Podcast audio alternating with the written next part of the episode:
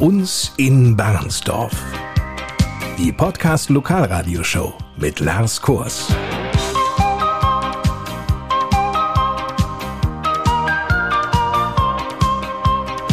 Moin und willkommen zu einer Sonderausgabe unserer Podcast-Reihe, denn in dieser Folge widmen wir uns dem Posten des Samtgemeindebürgermeisters. Seit 23 Jahren hat Jürgen Lübbers dieses Amt inne.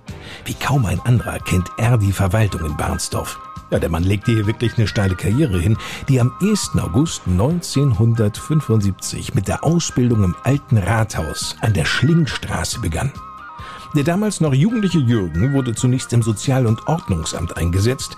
1989 wurde er Leiter des Ordnungsamtes. Zwei Jahre später, 91, zog es dann Jürgen Lübbers raus aus dem Kreis Diepholz. Der muss ja auch mal was anderes sehen. Und zwar ging er dann in die Gemeinde Sandersdorf in Sachsen-Anhalt als stellvertretender Bürgermeister und Hauptamtsleiter. Sieben Jahre wirkte dieses Gastspiel und mit dieser geballten Fachkompetenz ausgestattet ging es dann wieder zurück in die Heimat. 1998 wurde Jürgen Lübbers zum ersten hauptamtlichen Bürgermeister der Samtgemeinde Barnsdorf gewählt. Ja, und nun, am 31. Oktober, endet für den 61-Jährigen nicht nur seine dritte Amtszeit, sondern überhaupt seine Zeit als Samtgemeindebürgermeister. Die Entscheidung, nicht erneut kandidieren zu wollen, die fiel im Herbst letzten Jahres während eines Usedom-Urlaubs. Ja, wie blickt er nun heute auf die Jahre als Samtgemeindebürgermeister zurück? Bei Antritt des Bürgermeisteramtes bin ich nicht davon ausgegangen, dass ich es 23 Jahre werde. Aber jetzt muss ich sagen, wo ist die Zeit geblieben? Was war für dich am schönsten in diesen 23 Jahren? Kannst du das sagen? So die drei schönsten Dinge. Also ich kann das nicht präzisieren auf drei schöne Dinge. Es gab viele schöne Dinge, es gab auch weniger schöne Sachen, aber insgesamt muss ich rückblickend sagen, es war eine tolle Zeit und ich möchte sie nicht missen. Wenn du sagst, ich möchte sie nicht missen, das glaube ich dir gerne, aber was wirst du vermissen? Ich werde vermissen den Kontakt mit den Kolleginnen und Kollegen, mit den Einwohnerinnen und Einwohnern, täglich ins Rathaus zu kommen. Ich bin immer gerne ins Rathaus gekommen oder komme gerne ins Rathaus. Das wird mir sicherlich fehlen. Andererseits freue ich mich auch darauf, jetzt einfach mehr Freizeit zu haben. Bist du manches Mal ins Grübeln gekommen, so im Nachhinein, ob es die richtige Entscheidung war? Ich habe mir die Entscheidung nicht leicht gemacht und sie ist mir auch nicht leicht gefallen. Die Arbeit macht mir Spaß und ich hätte es auch gerne noch weitere fünf Jahre oder rechtlich gesehen wären sogar zehn Jahre möglich gewesen, noch weiter gemacht. Andererseits äh, habe ich mir dann gesagt, man soll aufhören, solange man nicht aus dem Rathaus gejagt wird. Und so frei nach dem Motto, wer bringt's ihm bei? ja, es ist oft so, dass Kommunalpolitikerinnen und Kommunalpolitiker und natürlich auch auf der großen Ebene viel zu lange machen. 23 Jahre ist eine lange Zeit und ich glaube, es ist dann auch mal jetzt soweit, dass Veränderungen kommen müssen. Und ich habe gesagt, ich höre jetzt auf, ich gehe mit einem weinenden und mit einem lachenden Auge. Gibt es Dinge, wo du sagst, das habe ich in dieser Zeit nicht geschafft, leider. Ein großes Thema ist die fehlende Ortsumgehung in Barnsdorf. Und da habe ich zu Beginn meiner Amtszeit gedacht, dass wir nach 23 Jahren dort wesentlich weiter sind. Sind wir im Augenblick nicht, aber ich glaube, wir sind momentan an einem Punkt angelangt, wo die Zeichen positiv sind. Und ich hoffe, dass jetzt in absehbarer Zeit tatsächlich das Verfahren abgeschlossen werden kann, sodass wir vielleicht in 10, spätestens 15 Jahren tatsächlich die Ortsumgehung haben. Welche Akzente hast du gesetzt? Was werden Menschen auch noch in ein paar Jahren mit dir in Verbindung bringen? Ich gehe mal davon aus, die Innenverdichtung. Wir haben ja unsere Situation hier in der Samtgemeinde, insbesondere im Flecken, verändert. Wir haben erstmal gesehen, was gibt es im Ortskern für Möglichkeiten der Bebauung. Erstmal die freien Grundstücke rausgesucht, haben die Eigentümerinnen und Eigentümer angesprochen und dann, nachdem wir geklärt haben, ob es ein Baurecht gibt, haben wir diese Flächen vermittelt. Und die zahlreichen Baulücken, die wir hatten, die sind vielfach inzwischen verkauft und auch bebaut worden. Und dadurch hat sich der Ortskern, besonders von Bahnsdorf, schon meines Erachtens zum Positiven verändert. Ich glaube, da war ich nicht unwesentlich dran beteiligt.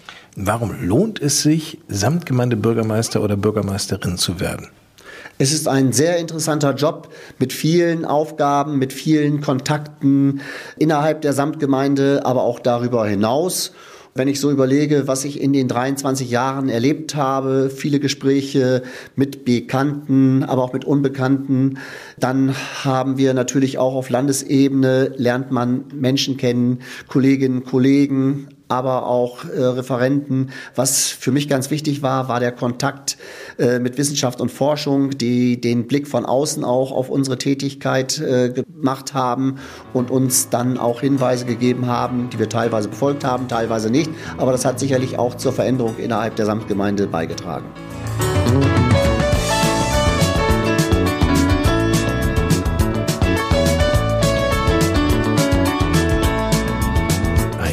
Ära geht nach 23 Jahren zu Ende. Ab dem 1. November sollen dann Familie, zu der übrigens auch drei Enkelkinder zählen, und seine Hobbys im Mittelpunkt stehen. Zu diesen Hobbys zählen Reisen, Joggen, Line Dance und der Karnevalsclub. Und, Entschuldigung, was noch? Haben wir wirklich hier gerade einen Zettel reingereicht? Ach so, ja gut, also der Bayern-Fanclub soll natürlich nicht unerwähnt bleiben, ja, gut. Aber während bei der Fußball-Europameisterschaft ja schon feststand, wer auf Jogi Löw als Trainer unserer Nationalmannschaft folgt, ist das Rennen um den Chefsessel im Bernsdorfer Rathaus noch völlig offen. Jetzt mit Juli, da gibt's zwei Frauen und einen Mann, die dieses Amt anstreben. Nämlich Elke Oehlmann, 55 Jahre, Förderschullehrerin. Sie ist die Kandidatin der Bernsdorfer Grünen. Dr. Christina Radons, 57 Jahre, promovierte Wirtschaftswissenschaftlerin und Steuerberaterin aus Diepholz die als parteilose Kandidatin an den Start geht. Dabei wird sie in der Samtgemeinde von der CDU, der FDP und der Wählergemeinschaft unterstützt. Und Alexander Grimm, 48 Jahre, Diplomverwaltungswirt aus der Samtgemeinde Barnsdorf. Er ist der Kandidat der SPD. Wer das Rennen machen wird, das liegt an Ihnen. Ja, Sie haben die Wahl und zwar am Sonntag, den 12. September. Nun ist das ja nicht so einfach sich einen Eindruck von den Kandidaten zu verschaffen und auch zu wissen, wofür diese sich im Fall einer Wahl einsetzen möchten. Daher stellen wir Ihnen die drei Kandidaten in diesem Podcast ausführlich vor und beginnen mit Elke Oehlmann. Ja, moin, Herr Kurs. Frau Oehlmann, welche drei Punkte oder Dinge sollten Menschen aus der Samtgemeinde Barnsdorf, die Sie wieder erwarten, nicht kennen sollten? Weil ich habe im Vorfeld gehört, man kennt sie eigentlich hier, aber dennoch über sie wissen etwas, was mich auch noch mal ein bisschen motiviert. Meine Mutter zum Beispiel, die hat hier im Rathaus mal geputzt und die hat gesagt, ich freue mich schon, wenn ich dich mal besuchen komme in deinem neuen Büro. Das ist mir ganz wichtig, woher ich komme. Mein Vater ist Fernfahrer gewesen. Das Zweite ist, ich habe hier in Barnsdorf die Realschule besucht, habe dann in Sieke Abitur gemacht und hinterher in Osnabrück und Hannover gelebt. Und das Dritte ist dann für mich ganz wichtig, ich bin auf der Stadt ganz bewusst wieder hier zurückgekommen nach Barnsdorf, weil ich hier eben gerne leben möchte. Da war ich so roundabout 15 Jahre nicht hier und ich glaube, das tut einem ganz gut, wenn man mal ein bisschen Stadtluft schnuppert. Und warum möchten Sie nun Samtgemeindebürgermeisterin werden? Ich meine, da haben Sie das irgendwann morgens nach dem Aufstehen gedacht, bevor Sie gefrühstückt haben? Jetzt kribbelt's bei mir irgendwie im linken kleinen C und mir ist danach, ich möchte jetzt doch Samtgemeindebürgermeisterin werden oder war das ein Prozess, der sich lange hingezogen hat? Das ist ein Prozess tatsächlich gewesen. Es ist natürlich schon so, dass ich mich mit dem Gedanken beschäftigt habe, auch bei der letzten Samtgemeindebürgermeisterwahl.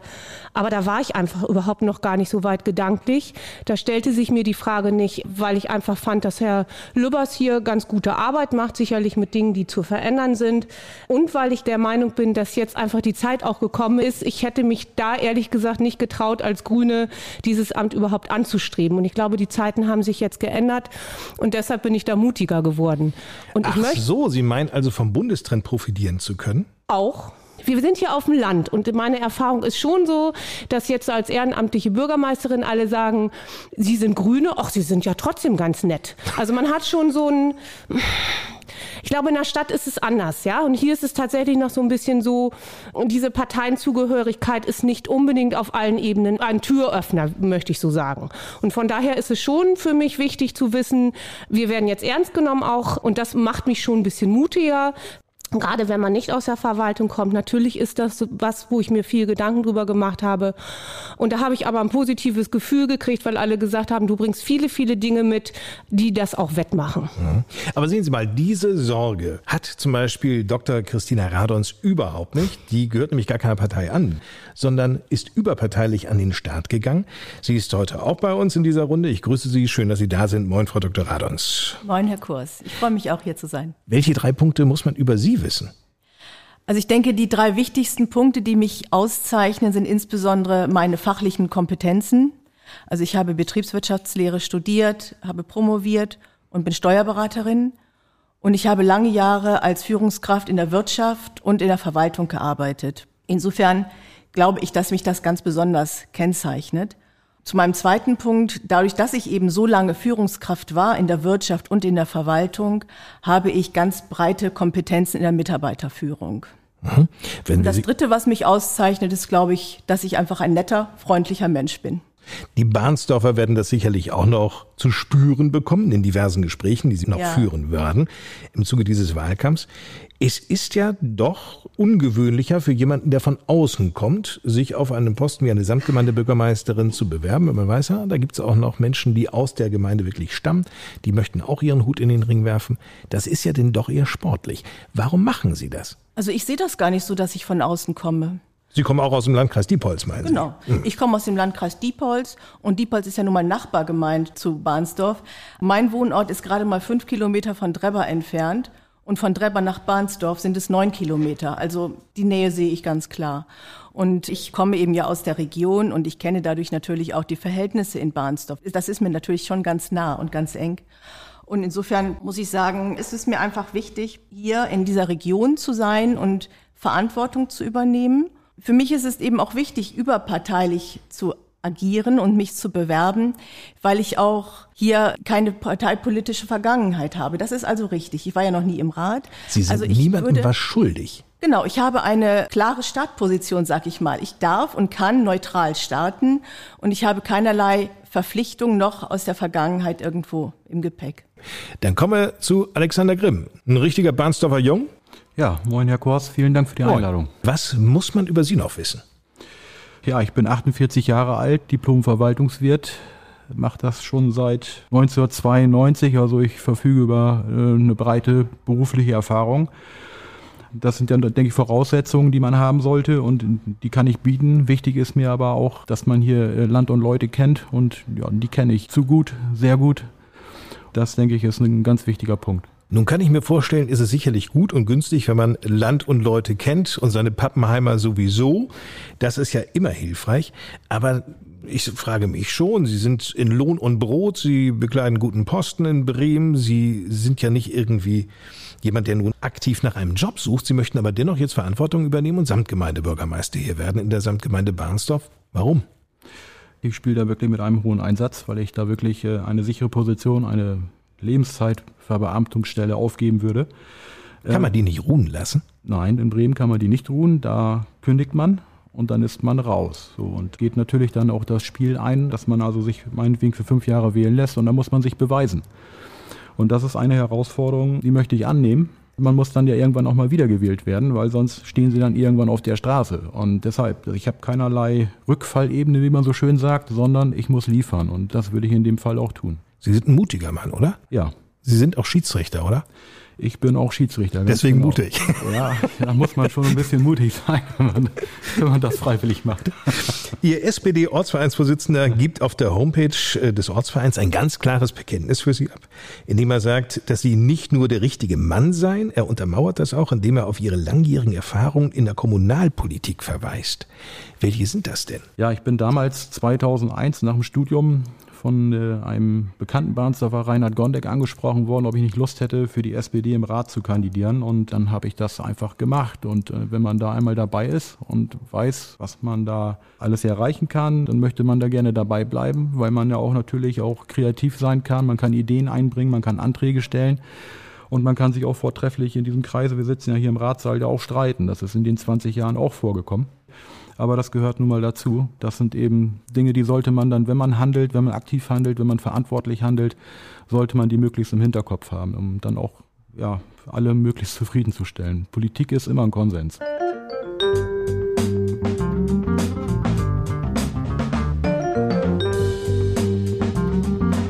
Bevor wir gleich inhaltlich ans Eingemachte gehen, noch sehr Persönliches von den dreien. Die Aufgabe besteht jetzt darin, Sätze zu vollenden. Elke Oehlmann, die Hunde bedeutet mir, Natur und Leben. vier Männer im Haus zu haben, ist. Eine Herausforderung. Barnsdorf ist für mich Meine Heimat. ohne Bücher. Bin ich wie ein Fisch auf dem Wasser. Bin ich im Garten? Schalte ich ab und habe die besten Ideen. Die drei Orte in der Samtgemeinde Barnsdorf, an denen ich wunderbar entspannen kann, sind Ja. für mich Mit dem Kanu auf der Hunde, in der Yogascheune in Eidelstedt und wenn ich mit dem Hund hier in Wald und Feld spazieren gehe. Die Samtgemeinde Barnsdorf ist ja der Zusammenschluss der Mitgliedsgemeinden Barnsdorf, Drebbert, Rentwede und Eidelstedt. Eine Einheitsgemeinde Barnsdorf wäre Eine Herausforderung, aber auch ein Gewinn. eine Herausforderung, die Sie annehmen würden. Ja. Eine Ortsumgehung im Zuge einer Verlegung der B51 ist. Heute nicht mehr zeitgemäß, so wie sie mal geplant war. Warum? Weil ich glaube, wir alle wissen, dass der Klimawandel uns dazu zwingt, in der Verkehrspolitik umzudenken. Wir den Individualverkehr ändern müssen, mehr auf ÖPNV umsteigen müssen. Diesen Verkehr zu den Stoßzeiten im Ort können wir reduzieren. Und wenn wir dann noch geschickt verkehrspolitisch hier agieren, auch mit Umleitung beziehungsweise Einbahnstraßensystem, kann man da, glaube ich, eine Menge machen, ohne dass wir jetzt nochmal wieder 50 Jahre auf einen Bau warten und ganz viel Geld investieren. Werde ich Samtgemeindebürgermeisterin? Werde ich zuerst? Ich glaube, dann werde ich als erstes vor Freude und Erleichterung weinen.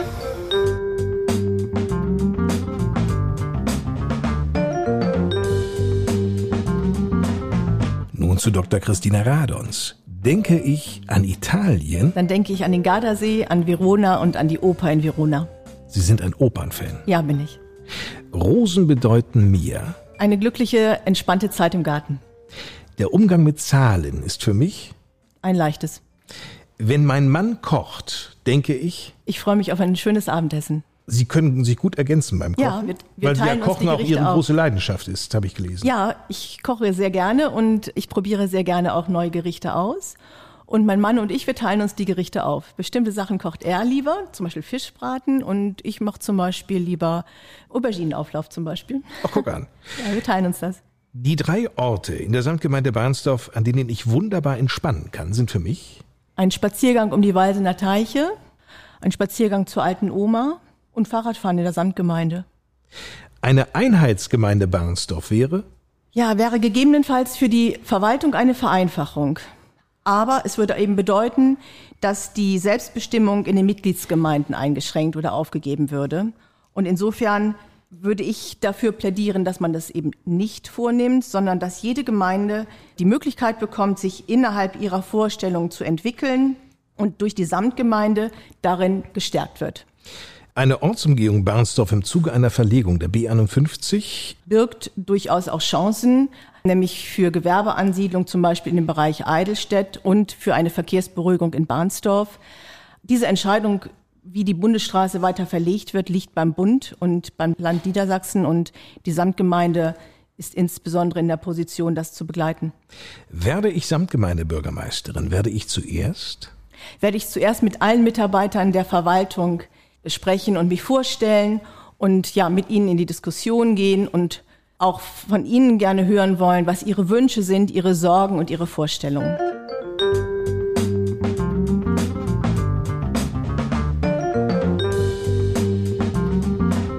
Und Alexander Grimm. Mit den Wäldern in Barnsdorf und umzu verbinde ich, Absolute Erholung, absoluten Freizeitwert, einfach nur Glück. bin ich auf dem Fußballplatz, dann? Bin ich tiefenentspannt.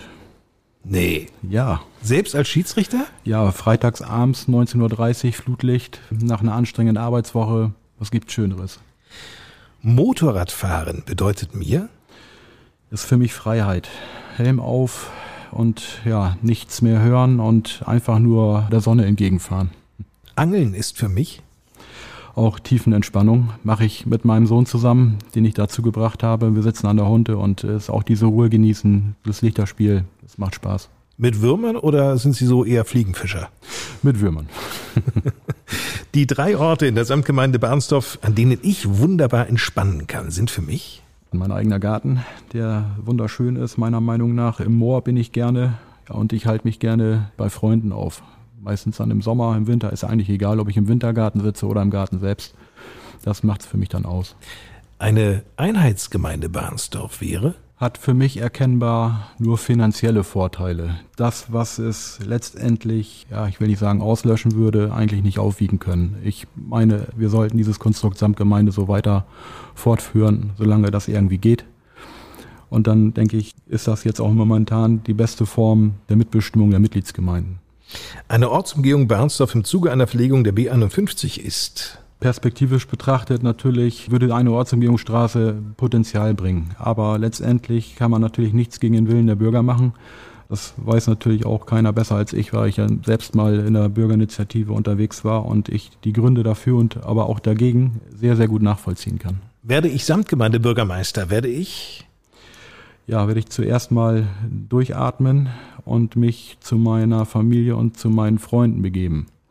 Was dann hier am ersten Tag stattfindet, das kann ich Ihnen leider noch nicht sagen. Oh, das würden wir dann mitbekommen. okay, gut.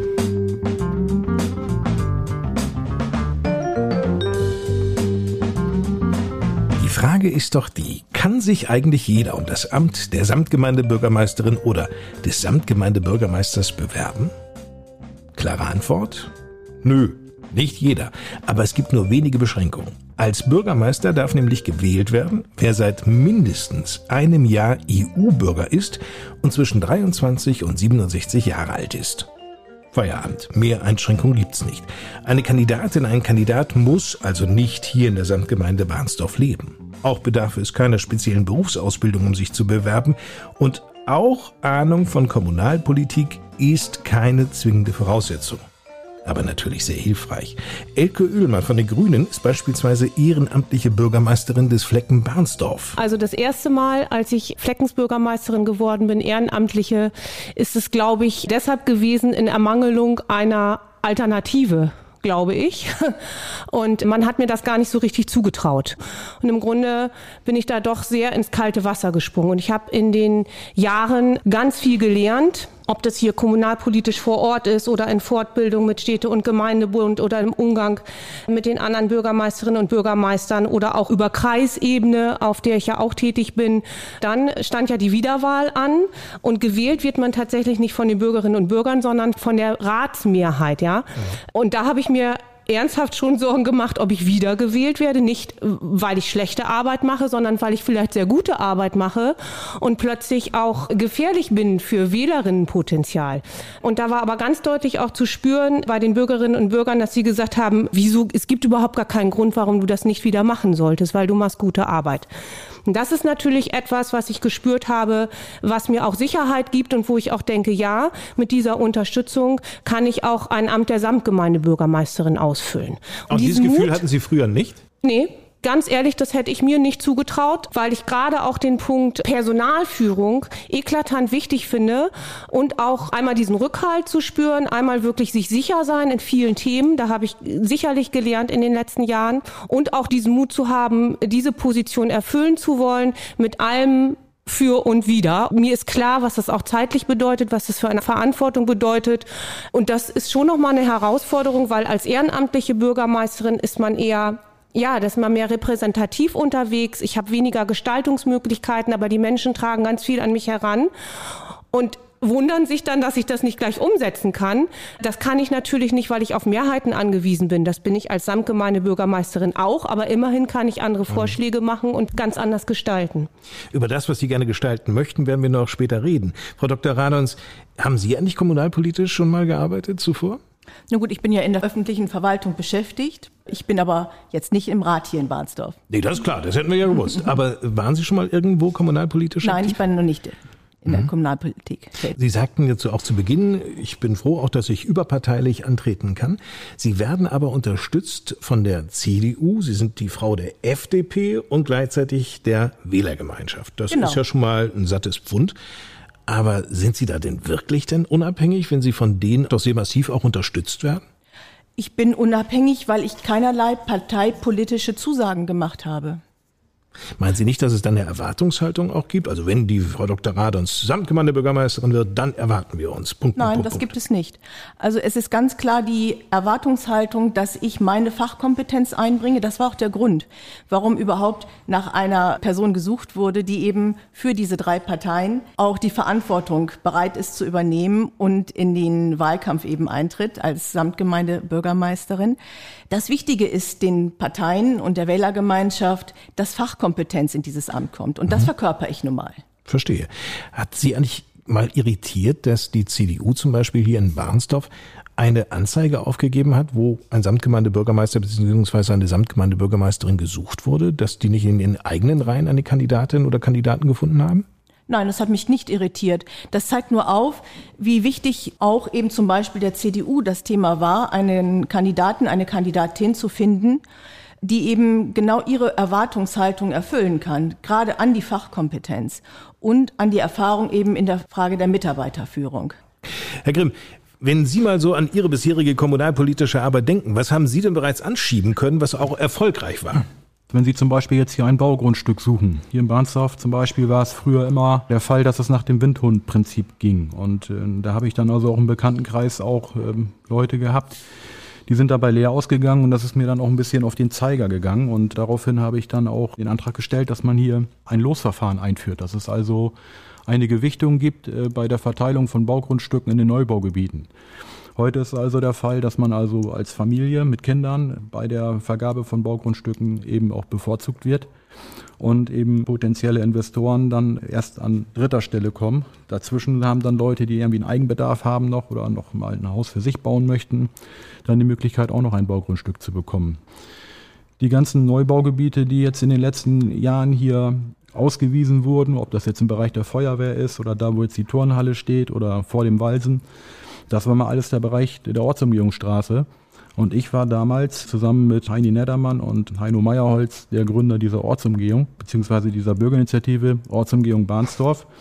Und das hat eben dazu geführt, dass wir Bahnsdorf so entwickeln konnten, wie es sich heute entwickelt hat. Also ich wüsste jetzt nicht, wo wir anderen Ortsbauland hätten ausweisen können. Und das ist eine Geschichte, glaube ich, die kann ich mir durchaus auch ans Revers heften und das mache ich auch.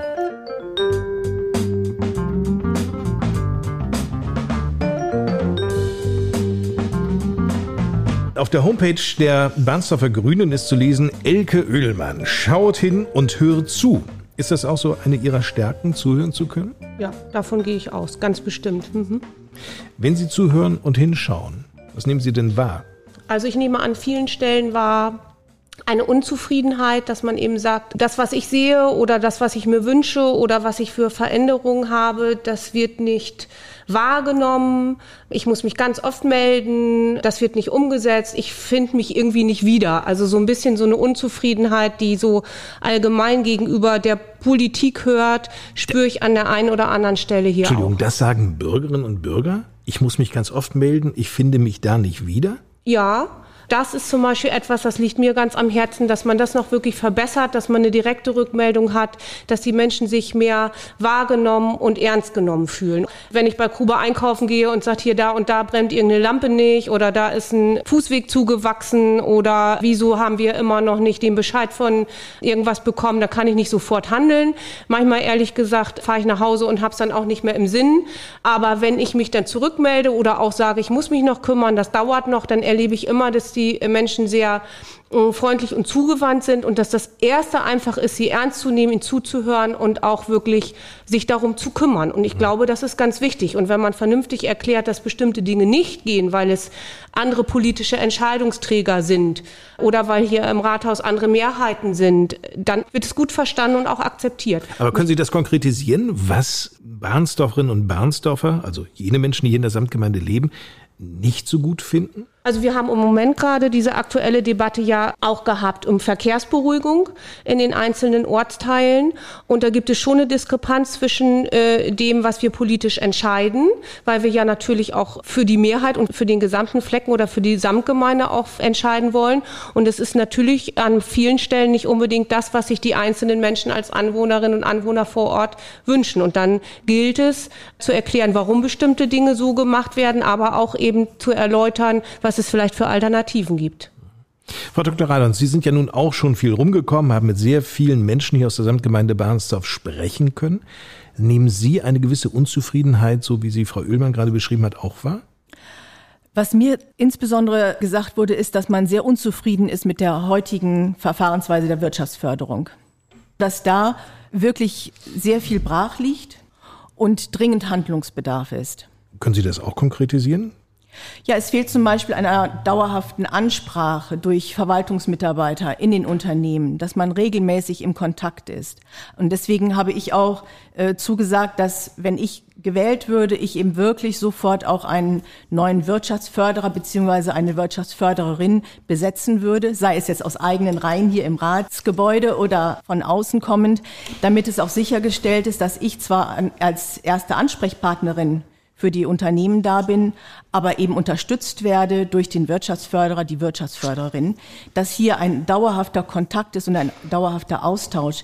Denn Unternehmen brauchen zum Beispiel auch mitunter die äh, Ausweitung von Gewerbeflächen. Da ist es wichtig, einfach im Kontakt zu sein und zu klären, wie man da den Unternehmen auch weiterhelfen kann. Meinen Sie, dass es da die Samtgemeinde Barnsdorf so manche Chance verpasst hat? Doch, man beklagt sich, dass es einfach zu wenig gekümmert wird, ja. Mhm.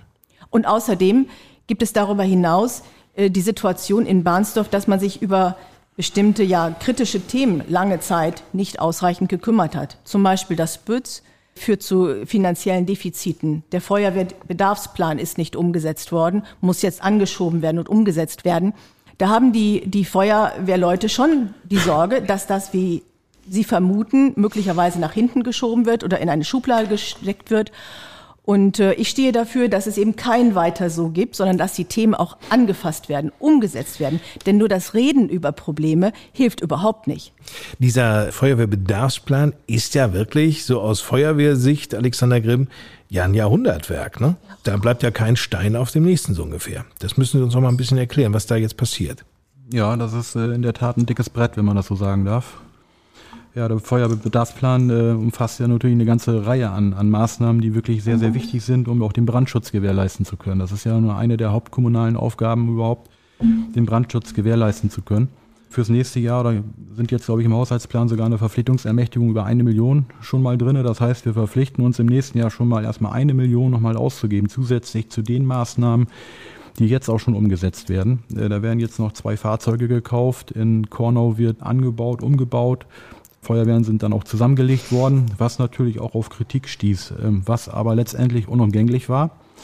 Ich fand das auch wirklich sehr, sehr gut, wie die Feuerwehr damit umgegangen ist. Die haben sich das im Grunde eigentlich auch alles selbst organisiert, äh, so wie es auch für die Zukunft geplant sein sollte. Die handeln ja schon eben mit einem Budget in den letzten Jahren, können also wirklich völlig eigenverantwortlich sehen in Absprache mit dem Kommando, wie sie ihre Mittel einsetzen die Entwicklung des Feuerwehrbedarfsplans war dahin auch der nächste Schritt, dass man wirklich dann auch sagt, jawohl, ihr kümmert euch darum, da kommt ein Gutachter und dann sehen wir mal, was am Ende bei rauskommt und Politik verpflichtet sich ganz einfach, diesen Plan auch umzusetzen. Das ja. ist ja nun auch kein Werk des Samtgemeindebürgermeisters.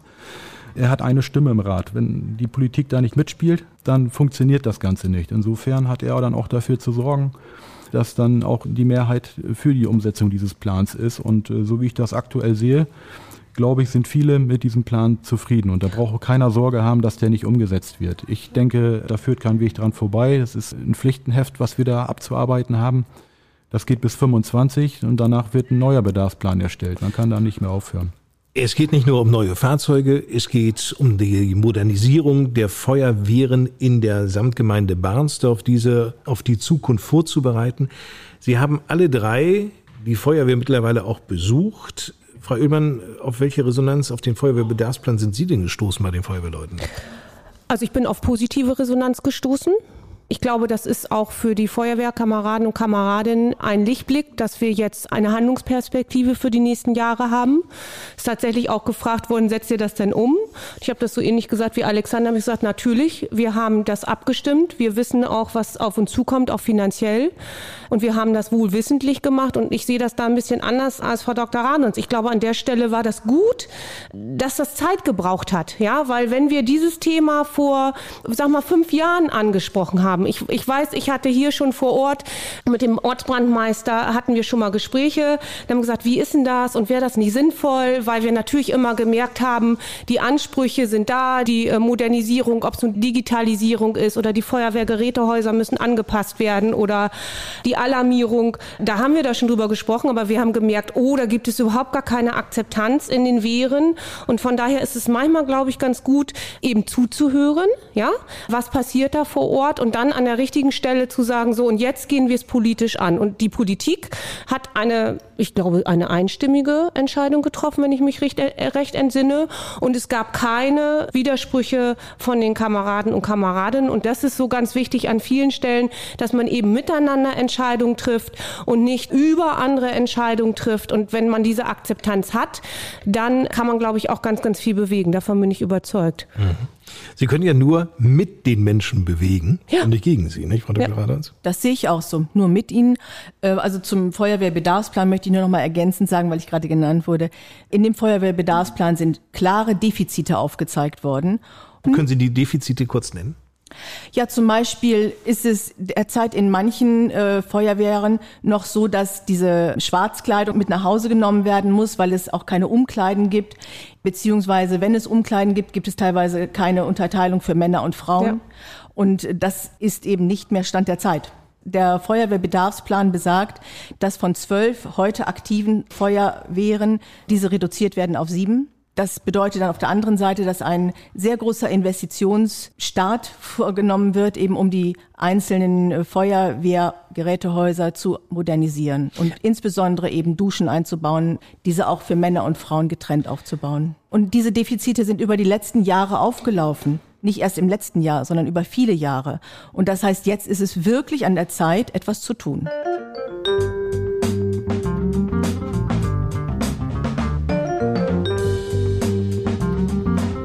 Alexander Grimm, Sie kündigen an, für eine robuste Samtgemeinde sorgen zu wollen. Robust, das klingt so knuffig, kernig. Was können wir uns unter robust denn vorstellen?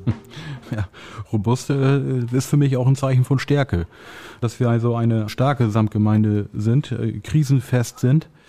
Wir haben ja auch in den letzten fast 15, 20 Jahren ja auch einige Dinge einstecken müssen. Wenn man nur mal überlegt, zum Beispiel die Bundeswehr weg war, die Wintershalle ist jetzt gegangen. Wir können froh sein, dass wir eigentlich hier so starke Wirtschaftsunternehmen im Ort haben und auch viele äh, kleine Unternehmer und, und kleinste Unternehmer, auch Unternehmerinnen, wie wir jetzt ja auch in der Zeitung lesen konnten. Mhm. Das ähm, sind wirklich äh, Dinge und das muss man bewahren, das muss man unterstützen. Und deshalb sage ich auch eine robuste Samtgemeinde. Und meine Unterstützung haben die Unternehmen in jeder Form, die sie benötigen. Wäre dort eine mögliche Wirtschaftsförderin, ein möglicher Wirtschaftsförderer, so wie Frau Dr. Radons es gerade beschrieben hat, durchaus eine hilfreiche Unterstützung? Wirtschaftsförderung, da kann es keine zwei Meinungen geben. Das ist wie, wie in einem, einem großen Unternehmen. Wenn es um wirtschaftliche Dinge geht, dann muss es der Chef, die oberste Leitung muss es persönlich machen. Und das wäre in diesem Fall auch so.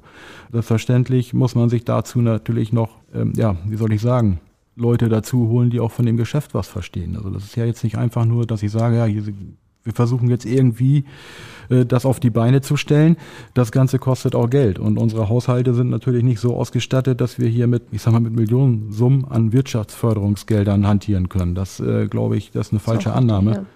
Ich glaube auch nicht, dass wir da eines Tages zu in der Lage sein werden, es sei denn, die Gemeinde gewinnt im Lotto aber man kann zumindest eine Unterstützung leisten und das wird dann auch erfolgen. Ich hoffe, egal wer das wird, letztendlich hier im Hause, dass das auch so passiert, weil dieser Bereich ist für Bahnsdorf und für die Samtgemeinde enorm wichtig.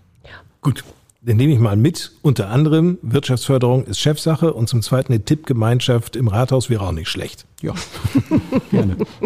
Geld reinzukriegen, ist immer gut. Nein? Frau Oehlmann, Wirtschaftsförderung, was bedeutet das für Sie? Wirtschaftsförderung heißt sozusagen die Lebensader für die Samtgemeinde Barnsdorf auch zu erhalten. Ist ja gar keine Frage. Eine Kommune, eine Samtgemeinde kann die öffentlichen Dinge, die notwendigen Dinge nur leisten, wenn das finanziell abgesichert ist. Wir nehmen unser Geld ein aus Gewerbesteuer, Einkommensteuer und Grundsteuer und von daher würde ich nicht nur meinen Fokus im Prinzip auf die Wirtschaft legen, sondern eben auch auf die anderen beiden Dinge auch als Steuereinnahmen. Aber natürlich ist es wichtig, das eine geht nicht ohne das andere. Wollte ich gerade sagen. Und ne? nur eine Schlafgemeinde wollen Sie auch nicht sein. Nein, das wollen wir überhaupt nicht sein. Ich glaube, das macht auch eine Gemeinde attraktiv, wenn wir hier Arbeitsplätze haben. Ich glaube, lange Zeit ist so ein Fokus nur auf große Betriebe gelegt worden. Alexander Grimm hat eben den Zeitungsartikel schon angesprochen. Ich glaube, dass an vielen Stellen, das habe ich ja auch erlebt in meinen Gesprächen, wir doch sehr viele Unternehmen und Kleinstunternehmen haben, die hier aktiv sind und die man noch mal ein bisschen unterstützen kann, um einfach das auch dieses Potenzial, was da ist, auszubauen. Mhm. Das halte ich schon für sehr wichtig. Wie lässt sich so ein Potenzial ausbauen, Frau Dr. Radons? Ich denke, ganz wichtig ist, dass man wirklich einen kompetenten Ansprechpartner hat vor Ort, damit ein Unternehmer, eine Unternehmerin, die bestimmte Ideen hat oder, oder Anliegen hat, wirklich auch immer sofort jemanden findet als Ansprechpartner, um schnell und unkompliziert einfach Themen zu bearbeiten und Probleme möglichst aus dem Weg zu räumen. Die fachlichen Schwerpunkte Ihrer Laufbahn waren die Bereiche Management, Rechnungs- und Finanzwesen, Steuern sowie Controlling. Wie können Sie denn diese Berufserfahrung in eine mögliche neue Tätigkeit als Verwaltungschefin einfließen lassen? Die Aufgabe als Samtgemeindebürgermeisterin liegt ja nun darin, die Verwaltung zu leiten und die Verantwortung für die Verwaltung zu übernehmen. Insofern ist das natürlich ein sehr wichtiges Handwerkszeug, was man haben sollte, diese Erfahrungen eben aus der Wirtschaft und aus der allgemeinen Verwaltung kommt, damit hier die Verwaltung auf die Füße gestellt wird, so dass sie eben auch wirklich bürgernah arbeiten kann, serviceorientiert ist und auch das Thema Digitalisierung gelebt wird. Dafür, glaube ich, ist das ganz, ganz wichtig. Was einschließt eben, dass für die Bürger das Thema Bürokratie erleichtert wird. Und auf der anderen Seite heißt Digitalisierung auch eine Prozessverbesserung hier intern innerhalb der Verwaltung. Und außerdem ganz konkret habe ich ja nun langjährige Führungserfahrung. Das ist einfach dann auch wichtig, um im Hause die Positionen als Führungskraft zu leben, positiv auf die Mitarbeiter einwirken zu können, damit man hier ein gutes Betriebsklima hat, damit klare Aufgabenstrukturen bestehen, klare Zuständigkeiten. Ich nehme und den Ball, den Sie gerade gespielt haben mit dem Thema Digitalisierung mal auf und gebe ihn gleich mal weiter, so als Pass rüber zu Alexander Grimm. Digitalisierung ist doch auch eher so eine Herzensangelegenheit von Ihnen, oder? Ja, ich glaube, die meisten verstehen darunter eigentlich nur, dass wir jetzt endlich die Glasfaserkabel hier in die Erde bekommen. Ich denke aber auch, dass der Service vor Ort hier noch eine ganz, ganz wichtige Rolle spielt für gewisse Altersgruppen die im Bereich Internetdienstleistungen nicht so firm sind, die eine gewisse Scheu vorhaben. Die müssen hier vor Ort irgendwie auch noch Ansprechpartner haben, dass sie sich hier ihre Formulare rausholen können, dass sie hier Fragen stellen können. Das geht nicht immer alles übers Netz. Für die jüngeren Bürgerinnen und Bürger, denke ich, ist das eine interessante Geschichte und da muss man sich dann eben gewisse Dienstleistungen herauspicken, die man digital abwickelt. Mhm. Wie wäre es mit einer App für Bahnsdorf? Das ist nicht ganz so einfach, solche Leistungen, wenn da Personendaten überspielt werden, dann auch sicher zu gestalten. Stichwort ist Verschlüsselung. Wichtig ist, dass man auch so in so einer App erkennen würde, wo bekomme ich was. Kein Mensch geht auch mit dem Handy mehr heutzutage über eine Internetseite auf äh, und schaut da irgendwas nach. Das ist einfach nicht praktikabel. Bei so eine App habe ich dann zwei, drei Tastendrücke und bin dann auf der richtigen Seite. Und dann kann ich mir anschauen, wo bekomme ich was, wen kann ich anrufen. Und manchmal ist es wirklich auch mit einem Anruf dann auch schon geklärt. Mhm. Wäre das etwas, Frau Dr. Ranus, wo Sie sagen, das trifft auch genau meinen Nerv? Ob das nun eine App sein muss, will ich gar nicht mal sagen. Muss nicht. Nein, also ich denke, es ist einfach wichtig, das Handy zu nehmen und damit seine Angelegenheiten zu regeln. Ganz wichtig bei dieser Digitalisierung ist es auch, dass man wirklich medienbruchfrei arbeiten kann. Also nicht, dass man im Internet anschaut, ach, wie ist denn die Telefonnummer, um dann vielleicht auch noch ein PDF auszudrucken, was man dann unterschreiben muss und abgeben muss. Also das ist eben kein medienbruchfreier Bearbeitungsprozess, sondern was wichtig ist, ist direkt am Handy seine Angelegenheiten einklicken kann, die Formulare ausfüllen kann und dann per Klick wirklich weitergeben kann an die Verwaltung, dass dann diese Informationen weiterverarbeitet werden können. Mhm. Und nicht so ein Ausdrucken, Unterschreiben und Wegbringen. Das ist wirklich zu überdenken, wie man das überwinden kann. Wenn Sie, Frau Oehlmann, mal in die Zukunft denken, gerade was Digitalisierung angeht, wie müsste aus Ihrer Sicht die Samtgemeinde Barnsdorf digital aufgestellt sein? Ich glaube schon, dass es richtig ist, dass dieser Zugang zu den digitalen Medien möglichst barrierefrei sein muss. Das heißt, schon von den Grundvoraussetzungen, was eben den Breitbandausbau angeht, aber auch das, was von Frau Radons gesagt hat, von den verschiedenen Medien, die ich nutzen kann. Wir müssen es am Ende auch gut transportieren können. Also wir brauchen einmal das Medium, was gut funktioniert, von der Software sozusagen, aber wir brauchen natürlich auch Verwaltungsmitarbeiterinnen und Mitarbeiter, die damit umgehen können, die das am Ende auch umsetzen können, genauso wie wir das auch an unsere Bürgerinnen und Bürger bringen müssen, dass sie das auch nutzen können. Also die beste App oder die beste Idee hilft uns nicht weiter, wenn sie am Ende nicht angenommen wird. Und ich finde, das muss man immer beides zusammendenken und da ist es auch wichtig zu hören, was braucht ihr eigentlich? Also welche Dinge gehen gut online über eine App zum Beispiel und welche Dinge sind aber nach wie vor wichtig, dass ich es auch persönlich machen kann. Ist denn die Versorgung mit schnellem Internet überall gegeben?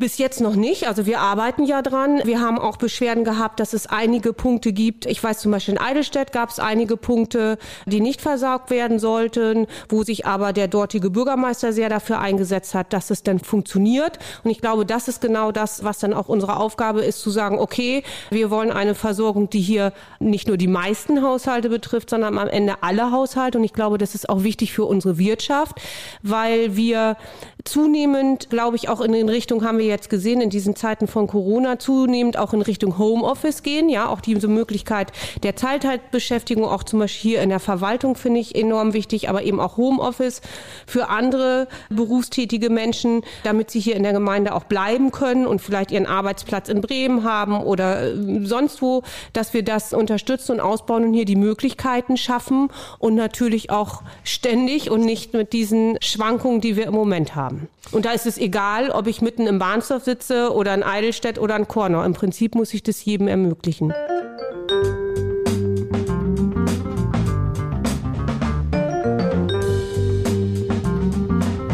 Wir kommen zur Verwaltung. Der amtierende Samtgemeindebürgermeister Jürgen Lübbers, Frau Dr. Radons, hat dieses Amt seit 1998 inne. Eine verdammt lange Zeit als Chef im Rathaus, 23 Jahre. So lange hält manche Ehe nicht. Welche neuen Akzente würden Sie in eine Verwaltung einbringen als Verwaltungschefin? Würde ich ganz klar sagen, also mein teamorientierter Führungsstil. Mir ist es wichtig, ein Miteinander zu haben mit den Kolleginnen und Kollegen, mit denen ich zusammenarbeite. Da ist das eine auf der einen Seite die Ziele zu erreichen, also die sachliche Orientierung, aber eben dann auch ganz klar die Mitarbeiterorientierung, dass man schaut, welche Belange sind denn wichtig für die Mitarbeiter. Und für die Dritten, nämlich für die Unternehmen, für die Bürger ist es wichtig, wie agiert denn das Rathaus nach außen? Da bin ich öfter angesprochen worden, dass hier ein äh, stärkerer Fokus eben auf die Serviceorientierung gelegt werden sollte. Alexander Grimm, wenn Sie Verwaltungschef würden, welche Akzente würden Sie in der Verwaltung setzen? Ich habe ja das große Glück, dass ich in meiner beruflichen Laufbahn sowohl die Arbeits- als auch die Führungsebene kennengelernt habe. Es gibt da meiner Meinung nach nicht das Patentrezept. Das ist einfach auch eine Sache der Persönlichkeit. Wenn ich als Persönlichkeit in der Lage bin, auch auf Menschen zuzugehen, dann kann ich das auch auf meine Mitarbeiter. Letztendlich hat immer irgendjemand den Hut auf in so einer Verwaltung. Nur letztendlich, ich habe mein Leben lang Mannschaftssport gemacht, sehe ich das natürlich dann auch als Team an. Und das sind dann auch keine Mitarbeiter, sondern das sind Kollegen. Im übertragenen Sinne dann auch Mitspieler. Genauso würde ich das auch handhaben wollen weil letztendlich ist auch eine Arbeitszufriedenheit auch, das ist in einem Unternehmen nicht anders, äh, ist enorm wichtig, auch für die Leistungsbereitschaft, die Motivation, auch für die Leistungsfähigkeit. Und da sollte man also den richtigen Weg finden und nicht irgendwelche Dinge dann einfach durchdrücken wollen, die dann am Ende nicht funktionieren, weil man irgendwie eine, eine fixe Idee hat oder dergleichen. Also man soll da schon wirklich nicht beratungsresistent sein, sondern wirklich sehr, sehr offen sein. Frau Oehlmann, welche Akzente würden Sie in einer Verwaltung setzen wollen als neue mögliche Verwaltungschefin? Ja, ein bisschen was ist hier tatsächlich schon gesagt worden. Was ich im Moment auch oft erlebe, ist, dass wir, wenn wir Themen ansprechen, ganz oft eine Person oder einen Fachbereich in der Verwaltung sehr stark belasten. Und ich glaube, dass es für die Zukunft ganz wichtig wäre, dass wir stärker auf Teams setzen, dass wir in Teams arbeiten. Und was wir im Moment auch oft erleben, ist, dass wir unsere Mitarbeiterinnen und Mitarbeiter nicht so gut binden können. Ich glaube, da sind ganz viele Dinge ganz wichtig, die heute so als weiche Faktoren genannt werden. Also sowas wie Fortbildung, Gesundheitsförderung, Also diese Möglichkeiten, Familie und Beruf besser zu kombinieren, über Teilzeitmöglichkeiten oder Homeoffice. Ich glaube, das sind so Angebote, die wir auch als Verwaltung machen müssen, um einfach als Arbeitgeber attraktiv zu sein. Und dann ist natürlich tatsächlich auch die persönliche Ansprache unheimlich wichtig. Ich denke auch, dass es ein wichtiges Miteinander ist, aber dass es trotzdem ganz klar ist, wo die Führung liegt. Also mir wäre wichtig, Erwartungen auch zu formulieren, Probleme anzusprechen, aber gleichzeitig eben auch die Wertschätzung deutlich zu machen und eben in Gesprächen zu erkennen, wo liegen die Stärken, um dann die Stärken auch zu nutzen und zu erkennen, wo sind vielleicht Dinge, die wir ändern müssen. Wir haben ja ein paar Sachen ja schon angesprochen, gerade was so eben meinetwegen Digitalisierung oder auch Beschwerdemanagement angeht oder auch mein Stichwort ist zum Beispiel auch offenes Rathaus. Ich möchte auch gerne, dass die Menschen mehr ins Rathaus kommen, ob es nun digital ist oder persönlich und sich hier ihre Probleme ähm, nennen können und dann aber auch wirklich nach Hause gehen und sagen, ja, man kümmert sich auch darum. Und ich glaube, das ist eine Kultur, die man hier auf alle Fälle noch verbessern kann. Und dafür braucht es motivierte Mitarbeiterinnen und Mitarbeiter, Kolleginnen und Kollegen, wie auch immer. Das ist etwas, was ich mitbringen möchte und was ich hier verändern möchte, auf alle Fälle. Ich möchte Ihnen eine Frage stellen, die Sie zum Teil alle drei schon beantwortet haben. Aber dennoch, ich kann mir sehr gut vorstellen, dass es sehr, sehr viele Mitarbeiterinnen und Mitarbeiter hier in der Verwaltung gibt, vermutlich vermutlich alle, die nun sehr, sehr gespannt sind, wer wird da nun kommen demnächst als Nachfolgerin oder Nachfolger von Jürgen Lübbers.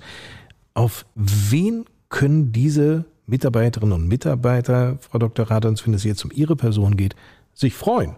Ja, Sie können sich darauf freuen, dass ich als erfahrene Führungskraft mit Gelassenheit und Souveränität in das Amt gehen würde. Mir ist es wichtig, die Kollegen immer mitzunehmen und auf die Belange der Kollegen einzugehen. In der gleichen Seite ist es aber auch wichtig, eben die Verabredungen, die Ziele zu erreichen und, und umzusetzen.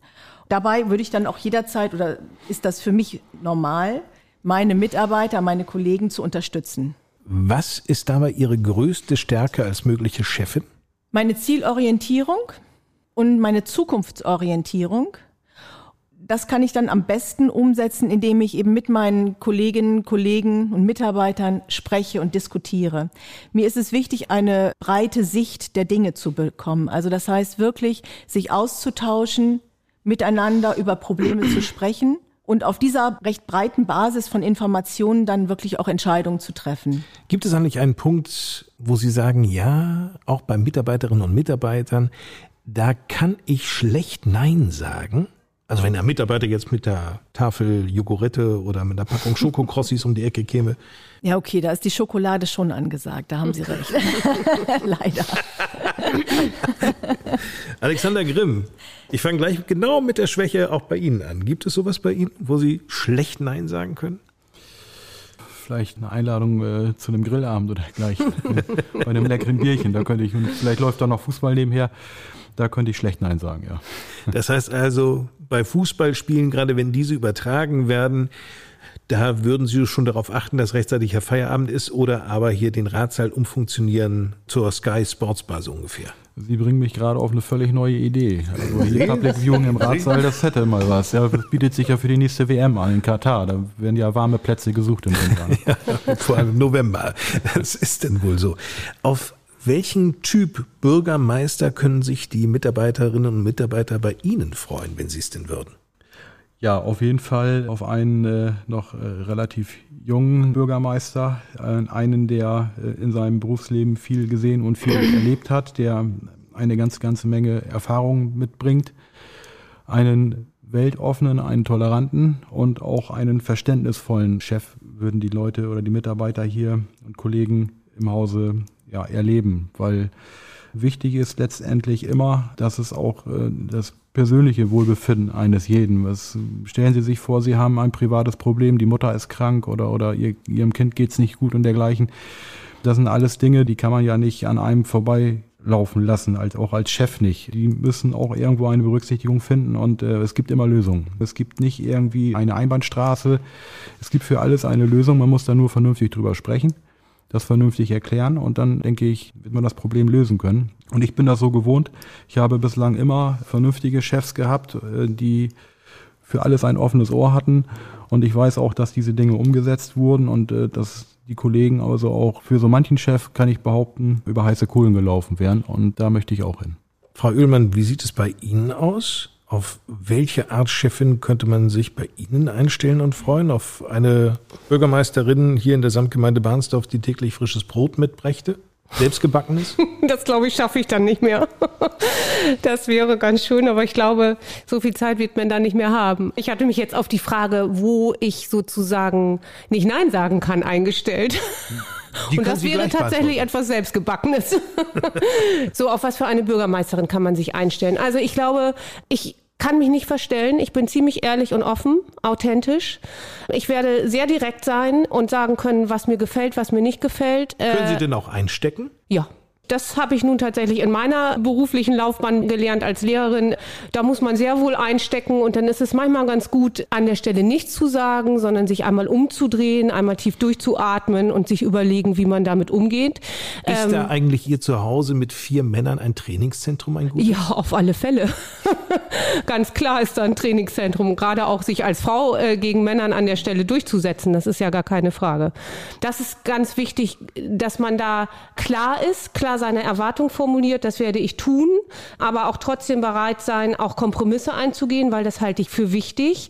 Aber am Ende auch zu sagen, wo ist eigentlich mein Ziel, wo möchte ich hin und das nicht aus dem Auge, Auge verlieren. Und ich bin gerne bereit, gemeinsam Versuche zu unternehmen, wie man dieses Ziel dann erreicht. Und wenn man mich überzeugen kann, dass es ein anderes Ziel ist oder dass man davon abweichen muss, ist das auch in Ordnung. Aber bei aller Offenheit und Transparenz ist es nicht die Beliebigkeit, die mich vorantreibt, sondern schon ein Ziel und das denke ich, bringe ich mit. Eine klare Haltung, wo ich hin möchte.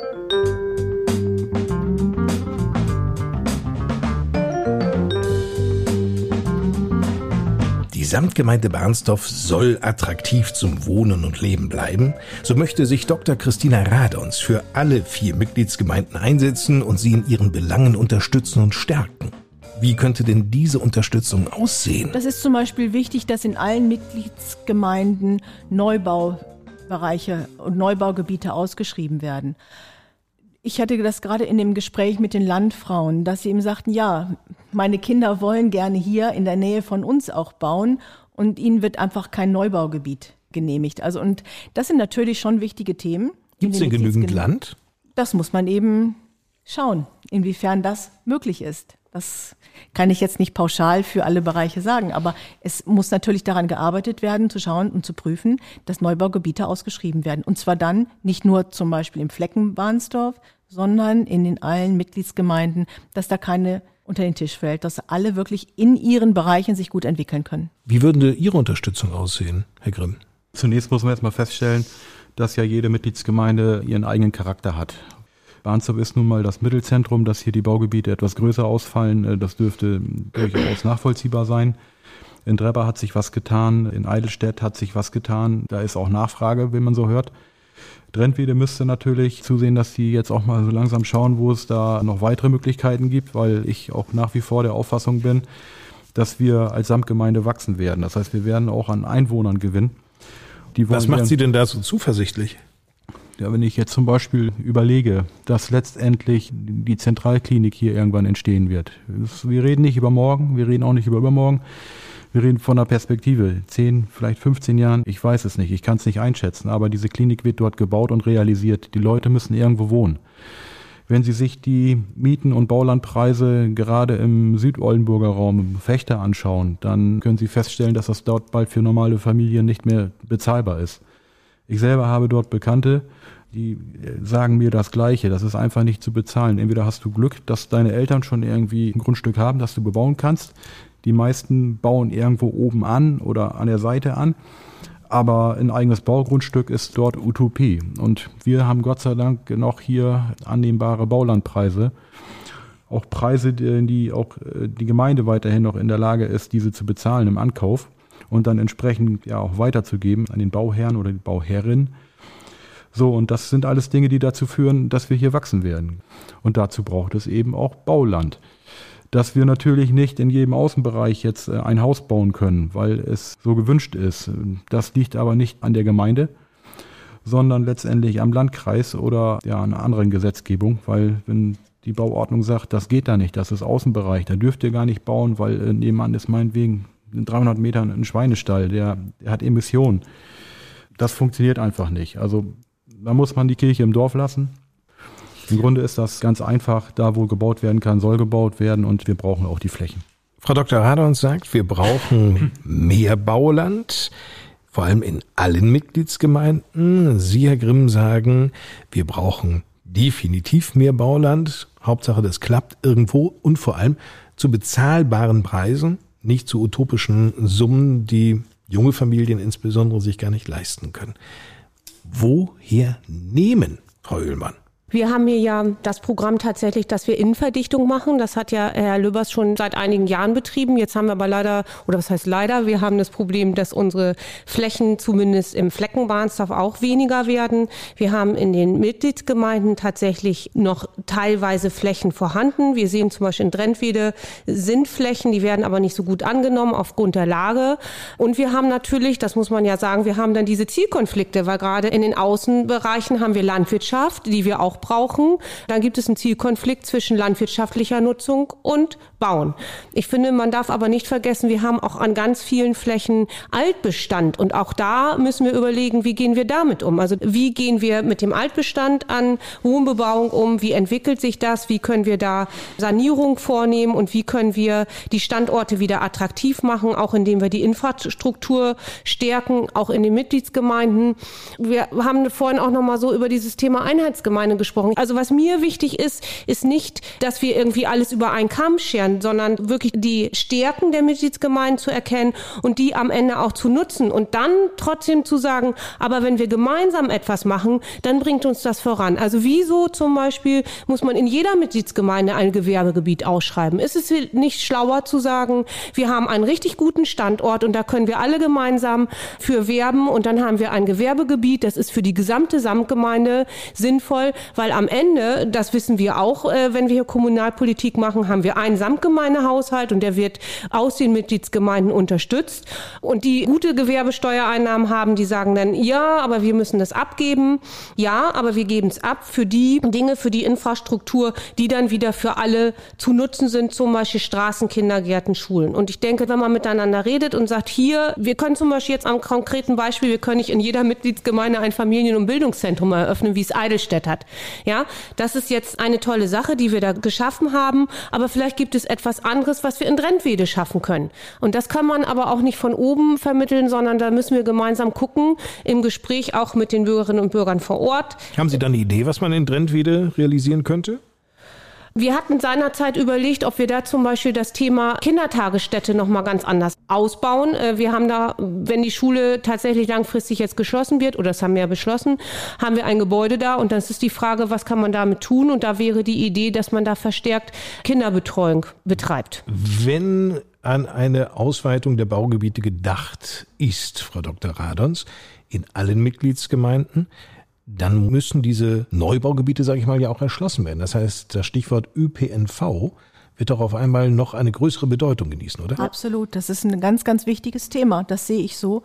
Also auch gerade nicht nur für Neubaubereiche mit neuen jungen Familien, für die es auch wichtig ist, aber darüber hinaus ist das ganz wichtig eben für diejenigen, die schon was älter sind und die heute in den einzelnen Mitgliedsgemeinden leben, aber zum Beispiel zum Arzt, zur Apotheke, zum Einkaufen in den Ortskern möchten. Und dann sind sie darauf angewiesen, heute vielfach, dass sie eben gefahren werden von ihren Familien, von Freunden.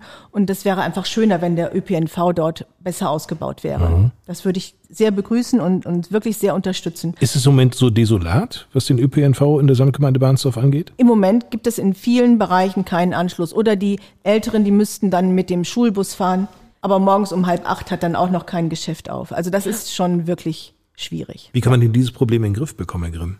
Wir haben äh, dazu ja hier, bereits im Rat, im Samtgemeinderat, eine überfraktionelle Arbeitsgemeinschaft eingerichtet und äh, die haben auch schon erste Ergebnisse geliefert. Sind also dann also auch in Gesprächen mittlerweile mit den verantwortlichen Stellen. Ich meine, jetzt momentan sind wir gerade so weit, dass eine Linie etwas umgeleitet wurde dass die Taktung, insbesondere wenn man abends aus Bremen kommt, etwas fahrgastfreundlicher gestaltet wird, dass man also irgendwann dann auch mal, wenn man den letzten Zug nachts um halb eins in Twistring dann genommen hat oder nach Twistring genommen hat, dann auch mit dem Bus dort wegfahren kann wieder, dass man also wirklich nach Hause gelangt. Das ist ein, ein, sehr, sehr schwieriges Thema. Äh, wir haben aber auch gelernt, dass das ein sehr kostenintensives Thema ist. Also ich kann mich jetzt nicht hier hinsetzen und großen ÖPNV jetzt hier fordern.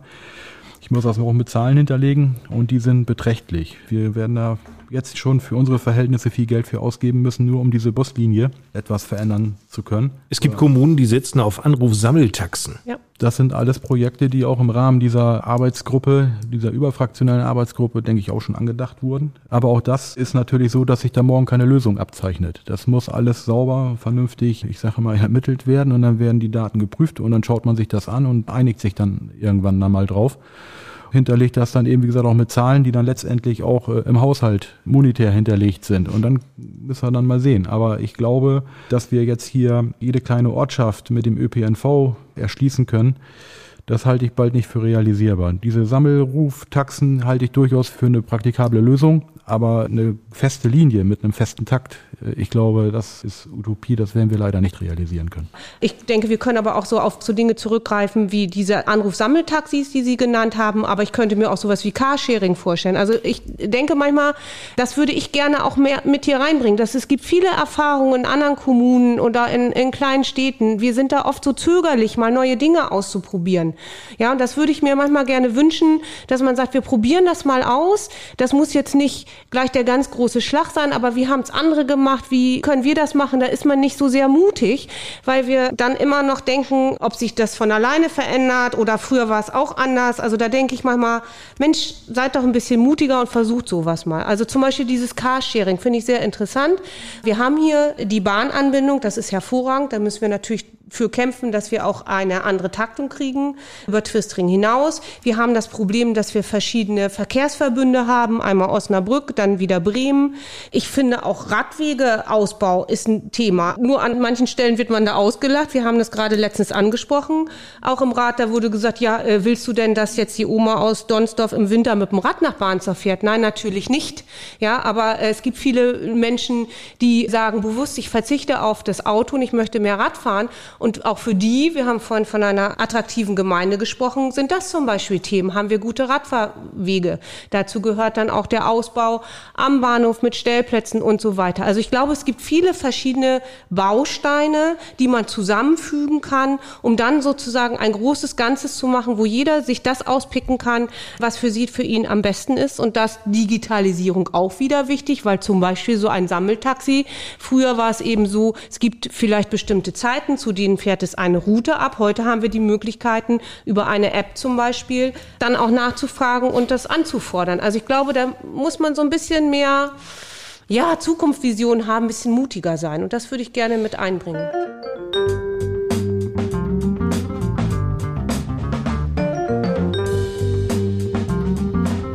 Das Leben auf dem Dorf, gerade in Mitgliedsgemeinden, wird ja nicht nur geprägt durch den öffentlichen Nahverkehr oder durch Radwege, sondern vor allem durch Vereine.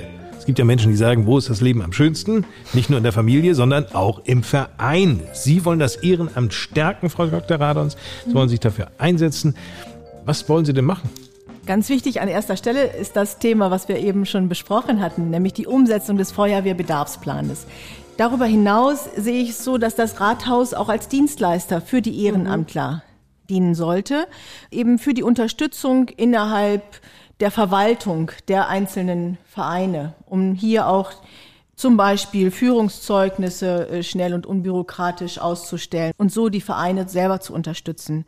Wichtig ist mir auch, den einzelnen Vereinen und den Ehrenamtlichen, die dort tätig sind, eine Wertschätzung auszudrücken. Das kann man unter anderem auch zum Beispiel machen, indem man so eine quasi eine Ehrenamtskarte vergibt. Dann ist auch wichtig der regelmäßige Austausch mit dem Rathaus, also zum Beispiel einmal im Jahr mindestens, dass man sich mit den Vereinsvorsitzenden austauscht, was denn deren Wünsche sind, was die Probleme möglicherweise sind und was die Verwaltung der Rat tun kann, damit es ihnen ein Stück besser geht oder damit Probleme ausgeräumt werden können. Das sind zum Beispiel auch in der Jugendförderung das Thema, dass die Jugendlichen in der Feuerwehr mit dem Bus zu einer Schulung verbracht werden müssen. So. Und dass dann eben die Verwaltung, die Gemeinde dann die Kosten für diese Busfahrten übernehmen kann. Das sind, meine ich, ganz wichtige Kosten, die übernommen werden sollen. Also diese finanzielle Stütze für die Ehrenamtlichen ist wichtig. Für den Erhalt des Ehrenamtes und für die Sportvereine und für die Feuerwehr sollten wirklich finanzielle Maßnahmen getroffen werden. Das finde ich gut. Sind Sie Mitglied in Vereinen? Ich bin nicht in einem Ehrenamt, nein, ich bin nicht in einem Verein. Sie, Frau Oehlmann? Schützenkönigin schon mal gewesen? So Elke, die Dorfbekannte oder so? Nee, äh, bewusst nicht. Hätte ich gerne machen sollen, aber da habe ich gesagt, in, in, meiner Funktion als Bürgermeisterin trete ich hier in keinen, also nicht zusätzlich in Verein. Ich habe, okay, also das mit der Schützenkönigin steht nicht auf Ihrer Bucketlist, so Nein, auf Ihrer To-Do-List. Tatsächlich nicht. Wobei, ich kann ganz gut schießen. ich finde, ich bin ehrenamtliche Bürgermeisterin, das ist doch was. Also okay. wie viele Stunden ich da verbringe, das ist schon mal hoch anzurechnen. Ich glaube auch, dass sich das Ehrenamt verändert verändert. Ja, also wir haben eben über Feuerwehr gesprochen. Ähm, ich weiß ja jetzt, seitdem ich zu den Jahreshauptversammlungen gehe, dass es eben nicht der Verein ist in dem Sinne, sondern dass es schon semi-professionell ist, was dort geleistet wird. Also was die Männer und Frauen an Fortbildung, Weiterbildung, Ausbildung machen, was das an Zeit in Anspruch nimmt. Da hat Frau Radons eindeutig recht. Äh, die Wertschätzung da ist äh, ganz eklatant und das fängt damit an, dass man sich natürlich als Samtgemeinde Bürgermeisterin auch auf dem Feuerwehrball zeigt. Tanzen Sie denn gerne? Ja, ich mache da immer den Eröffnungstanz in der Regel.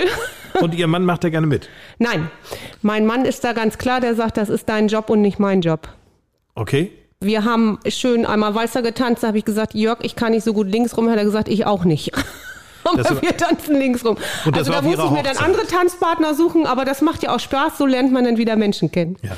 Wären Sie eine gute Tänzerin, Frau Dr. Radons? Ja, ich bin eine gute Tänzerin. Ich habe früher in meinen jungen Jahren sehr intensiv getanzt und ich habe verschiedene Kurse gemacht und Goldstar und Kurse und so weiter. Ei, Doch, ich habe sehr ei, intensiv getanzt. Na, Donnerwetter. Was sind Sie, wenn es ums Tanzen geht für einer, Herr Grimm? Ja, das ist gerade, sag ich mal, für ein Schützenfest reicht hier ein Disco Fox und dann äh, denke ich. Ein, zwei äh, Tipp, ein, zwei Tipp, ja. Ist das auch schon ausgereizt, also ja. Wenn es um das Ehrenamt geht, sind Sie in Verein aktiv? Ja, das haben wir vorhin schon mal angesprochen. Ich bin äh, Schiedsrichter, also an jedem Wochenende auf den Fußballplätzen im Landkreis Diepholz unterwegs. Ich bin zum Beispiel äh, Kommandeur am Schützenverein in Dreke. In der dortigen Feuerwehr bin ich äh, förderndes Mitglied. Wenn da mal irgendwie bei irgendeiner Aktion Hand anzulegen ist, dann bin ich auch gerne dabei, mache das auch. Bin hier im Angelverein. So ist das hier auf dem Land. Man hat dann so seine Bereiche, wo man Lust zu hat. Jeder hat andere Neigungen und Fähigkeiten und, und Interessen. Der eine geht, was ich, äh, zum Handball, der nächste geht zum Fußball, der eine geht angeln, der andere möchte doch lieber Schützenverein. Es gibt ja unterschiedliche Möglichkeiten und es sind natürlich auch verdammt viele Frauen und Männer in den Feuerwehren, ja, wir das Thema ja angesprochen haben und wie man da das Ehrenamt etwas unterstützen kann. Ich hatte dann also auch beim letzten Mal auch in dem Gespräch mit der Feuerwehr auch nachgefragt, wie ist denn überhaupt das Thema Kinderbetreuung während eines Einsatzes? Das ist ja vielleicht auch dann mal äh, eine interessante Geschichte, dass man äh, das sicherstellt, dass man also wirklich dann eine weitere Person mit in die Alarmierung aufnimmt, die dann ins Feuerwehrhaus fährt und sich da dann über die mitgebrachten Kinder dann letztendlich dann nochmal mit kümmert. Da muss man dann eben auch drüber sprechen. Dann muss man da auch dann konkret werden und dann muss man das auch umsetzen. Dennoch muss natürlich die Attraktivität der Samtgemeinde Barnsdorf auch weiterhin gewahrt werden, gerade wenn es um den Freizeitbereich geht. Was könnte da denn noch verbessert werden oder noch weiter hervorgehoben werden? Frau Oehlmann. Also ich glaube, wir haben mit unserem Freibad hier schon eine sehr attraktive Freizeitgestaltungsmöglichkeit. Und was wir hier natürlich haben, was kostenlos ist, ist die Natur drumherum. Wo wir lange schon drüber reden, ist tatsächlich den Hunderadweg auch noch weiter auszubauen.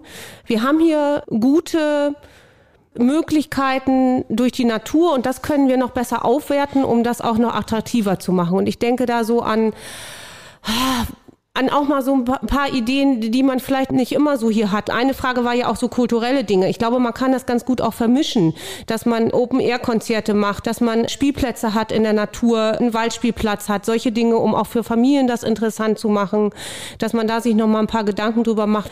Auch da, glaube ich, wieder muss man hören, was ist so gewollt? Also wir haben Spielplätze, natürlich haben wir das Muss, das Muss erfüllt, aber ich glaube auch da, das kann man noch attraktiver machen, indem man einfach auch mit der Zeit geht. Mhm.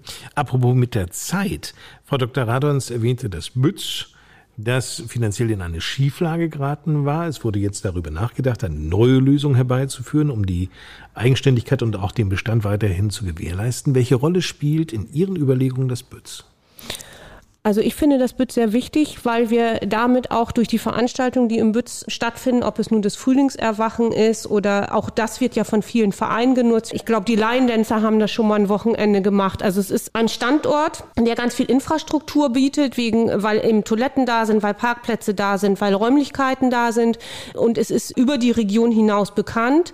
Und das kann man sicherlich noch weiter ausbauen, noch stärker bewerben, weil wir ja auch gelernt haben, dass Umweltschutz und Naturschutz nicht einfach von oben passieren kann, sondern nur im Erleben.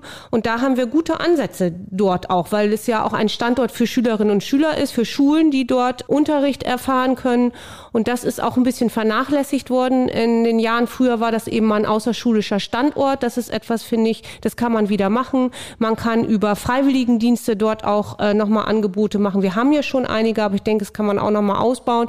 Und ich erlebe so oft, wir haben so viele tolle Ideen, ob es nun das Bütz ist oder den den Zirkus, den wir haben oder was der Förderverein der Grundschule macht oder die Sportvereine. Und manchmal denke ich, wenn man das ein bisschen zusammenbringen könnte, dann wäre es noch viel schöner und nicht jeder für sich alleine versucht jetzt was Tolles hinzukriegen. Das ist ja sowieso Ihr Anliegen, Frau Dr. Radons, dass man eben nicht alleine vor sich hin prutschelt oder da irgendwelche Grabenkämpfe führt in der Kommunalpolitik, sondern gemeinsam Ziele sich setzt und diese versucht dann auch zu erreichen.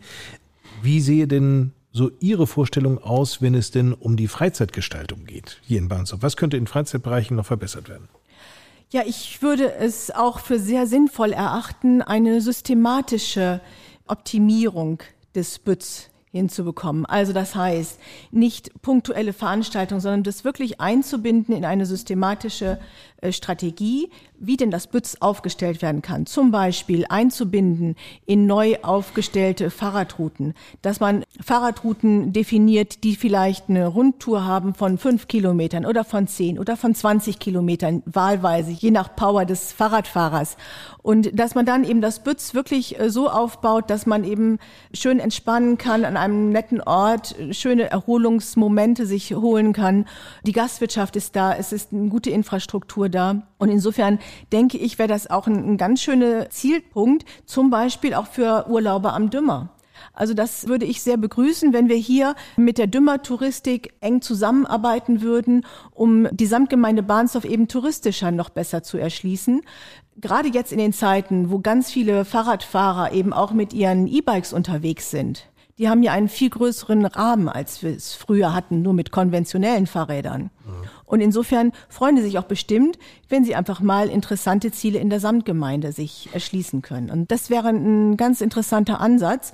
Und daher sehe ich das auch so, dass, was ich gerade sagte, der Wirtschaftsförderer, den ich als notwendig ansehe, der oder die Wirtschaftsförderin, dass diese Person eben auch das Thema Stadtmarketing und Citymarketing übernehmen würde, dafür eben auch das Tourismusgeschäft unterstützen würde oder aufbauen würde, so sukzessive. Denn zum Beispiel, was auch gar nicht so zum Tragen kommt, finde ich, ist auch die Bereitschaft von vielen Landwirten, dass sie eben auch durchaus ihre Höfe anbieten wollen, um Gäste unterzubringen. Herr Grimm, was würden Sie denn gerne noch anschieben, wenn es um die Freizeitangebote hier in der Samtgemeinde Bernsdorf geht? Ja, zunächst möchte ich auch erst einmal festhalten, dass wir wirklich mit unserem Freibad hier ein wirklich überregionales Schmuckstück haben. Wenn man da im Sommer das Freibad besucht und man geht mal einmal an den langen Autoreihen da vorbei, dann sieht man Nienburger Kennzeichen, Mindener Kennzeichen, Oldenburger, Fechteraner, die kommen ja von überall hierher. Also haben wir hier schon wirklich für den Sommer einen absoluten Anziehungspunkt. Wenn wir über Freizeitbereich reden, möchte ich da also eher weniger erstmal über den Tourismus reden, weil wir mit Sicherheit hier nicht das Epizentrum äh, des deutschen äh, Tourismus werden. Der Freizeitbereich heißt für mich auch, und das hat jetzt auch gerade die Corona-Krise auch wirklich ganz klar ans Tageslicht gebracht, was machen wir hier eigentlich mit unseren Jugendlichen. Die wissen einfach nicht, was sie denn machen sollen, weil vielleicht auch Angebote fehlen. Mir wäre es enorm wichtig, die bestehenden Angebote, was zum Beispiel im Bereich der Jugendarbeit möglich ist, was jetzt das Jugendzentrum wieder anbietet, den Ferienpass. Früher hieß das Ferienspaß. Vor 40 Jahren habe ich da auch teilgenommen. Ich habe jetzt übrigens gesehen, cooles Programm. Wenn ich das Altersschema passen würde, würde ich mich da auch glatt für anmelden. Aber es ist einfach so, dass, dass wir nochmal wirklich sehen müssen, was wir mit den Jugendlichen machen, dass die hier wirklich Treffpunkte haben. Weil das, was da ist, ist scheinbar nicht angenommen. Die suchen sich ihre Plätze. Wir können da jetzt nicht einfach irgendwo hingehen und sagen, so hier Leute, hier trefft ihr euch, da könnt ihr tun und lassen, was ihr wollt.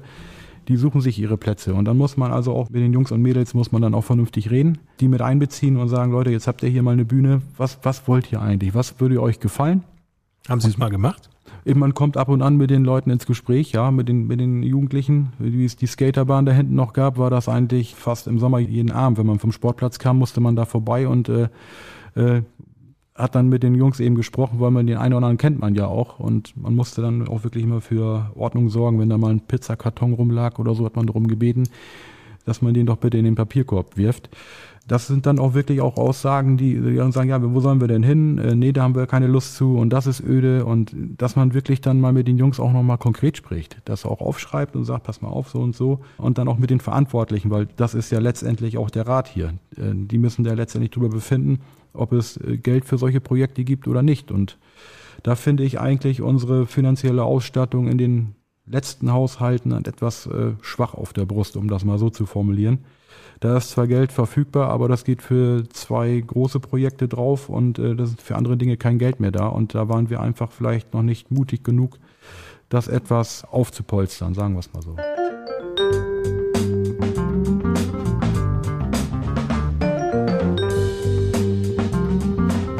Wir sind fast am Ende dieses Podcasts angelangt. Abschließend noch ein paar Fragen. Frau Oehlmann, Nachdem Sie ja nun zehn Jahre lang hier Bürgermeisterin ehrenamtlich des Flecken Bernsdorf waren, kandidieren Sie nun für das Amt der Samtgemeindebürgermeisterin. Sie haben aber auch schon gesagt, unabhängig davon, ob ich das nun werde oder nicht, ich höre dann auf als Bürgermeisterin des Flecken Bernsdorf. Warum?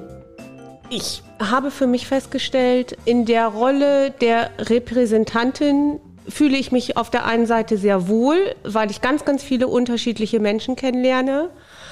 Auf der anderen Seite bindet es viel Kraft und Energie und ich würde diese Kraft und Energie tatsächlich mehr ins Gestalten und Verändern umleiten. Und das ist ja auch so mein Antritt, dass ich sage, das war eine gute Zeit, ich habe viel gelernt, ich habe viel gehört und ich möchte jetzt an einer anderen Stelle das, was ich durch Zuhören erfahren habe und selbst erlebt habe, umsetzen und gestalten. Und das kann ich eher in der Tätigkeit als Hauptverwaltungsbeamtin und weniger als ehrenamtliche Bürgermeisterin. Und Wissen Sie, was ich zuerst dachte? Entschuldigung, wenn ich da unterbreche. Aber ich habe ja zuerst gedacht, als ich das las, Elke Oehlmann hört dann auch auf, wenn sie nicht Samtgemeindebürgermeisterin wird. Da dachte ich, ach, dann macht sie einen auf beleidigt die Leberwurst. So von wegen, wenn ihr mich nicht wollt als Samtgemeindebürgermeisterin, nee, nee, dann höre ich ganz überhaupt auf. Überhaupt nicht. Ich hatte eher, also für mich war eher wichtig, dass ich, wenn ich jetzt sozusagen ein höheres Amt anstrebe, dass ich nicht den Eindruck erwecke, okay, wenn ich das nicht kriege, dann mache ich das andere weiter, sozusagen als Trostfasser. Das ist es nämlich nicht. Wenn ich nicht sozusagen gestalterisch in der Verwaltung tätig sein kann, dann würde ich mich ganz gerne wirklich auf die politische Arbeit in einer Fraktion konzentrieren. Okay. Ich werde Sie drei jetzt nacheinander fragen. Was wird es mit Ihnen nicht geben? Mit der Bitte um eine kurze Antwort, Frau Oehlmann. Mit mir wird es kein Weiter so geben. Frau Dr. Radons. Mit mir gibt es keine Schließung des Freibades und keine parteipolitischen Spielchen. Herr Grimm. Mit mir gibt es mit Sicherheit auch keine parteipolitischen Spielchen. Warum sind Sie die geeignete Kandidatin für das Amt der Samtgemeindebürgermeisterin bzw. geeignete Kandidat? Ich bin die richtige Kandidatin für das Amt der Samtgemeindebürgermeisterin, weil ich hochmotiviert und kompetent bin, weil ich die Menschen hier kenne und weil ich bewiesen habe, dass ich nicht für eine Gruppe oder Partei stehe. Nicht für eine Gruppe oder Partei? Nein, weil ich in der Funktion natürlich keine Parteipolitik machen kann und das ist mir ganz klar. Ich bin davon überzeugt, dass ich alle für das Amt wichtigen Kompetenzen und Fähigkeiten und Erfahrungen mitbringe und dass ich sehr gut mit Menschen umgehen kann. Außerdem ist es sehr wichtig, neue Sichtweisen einzubringen und das Wissen zu haben, diese auch wirklich als Probleme zu lösen. Und damit stehe ich, glaube ich, ganz weit vorne. Und äh, daher werde ich auch von meinen Unterstützern so gesehen und unterstützt einfach, weil ich diese neutrale Sichtweisen einbringen kann und entsprechend diese notwendigen Kompetenzen habe. Ich bin der geeignete Kandidat, weil ich Stabilität und Verlässlichkeit bieten kann. Ich kann eine langfristige Perspektive bieten. Ich trete hier nicht an, um nach fünf oder nach zehn Jahren nach Hause zu gehen, sondern ich habe immer noch fast 20 Jahre bis zum Rentenalter und werde das auch so durchziehen und entweder in dieser Funktion oder in einer anderen Funktion. Nur ich finde es wichtig, dass man, äh, wenn man über Perspektiven und Zukunft spricht und über Nachhaltigkeit spricht, dass man das nicht als Projekt über fünf oder zehn Jahre sieht, sondern, und das wissen wir, glaube ich, alle, wenn wir mal ganz ehrlich sind, äh, dass gewisse Dinge wachsen müssen. Jeder wächst mit der Aufgabe Die 20 Jahre Kommunalpolitik haben mir sehr, sehr dabei geholfen, die Leute hier auch kennenzulernen, auch äh, Pappenheimer kennenzulernen. Und deshalb, ich denke, dass ich dazu geeignet bin und auch befähigt bin, vor allen Dingen aufgrund meiner beruflichen Kompetenzen.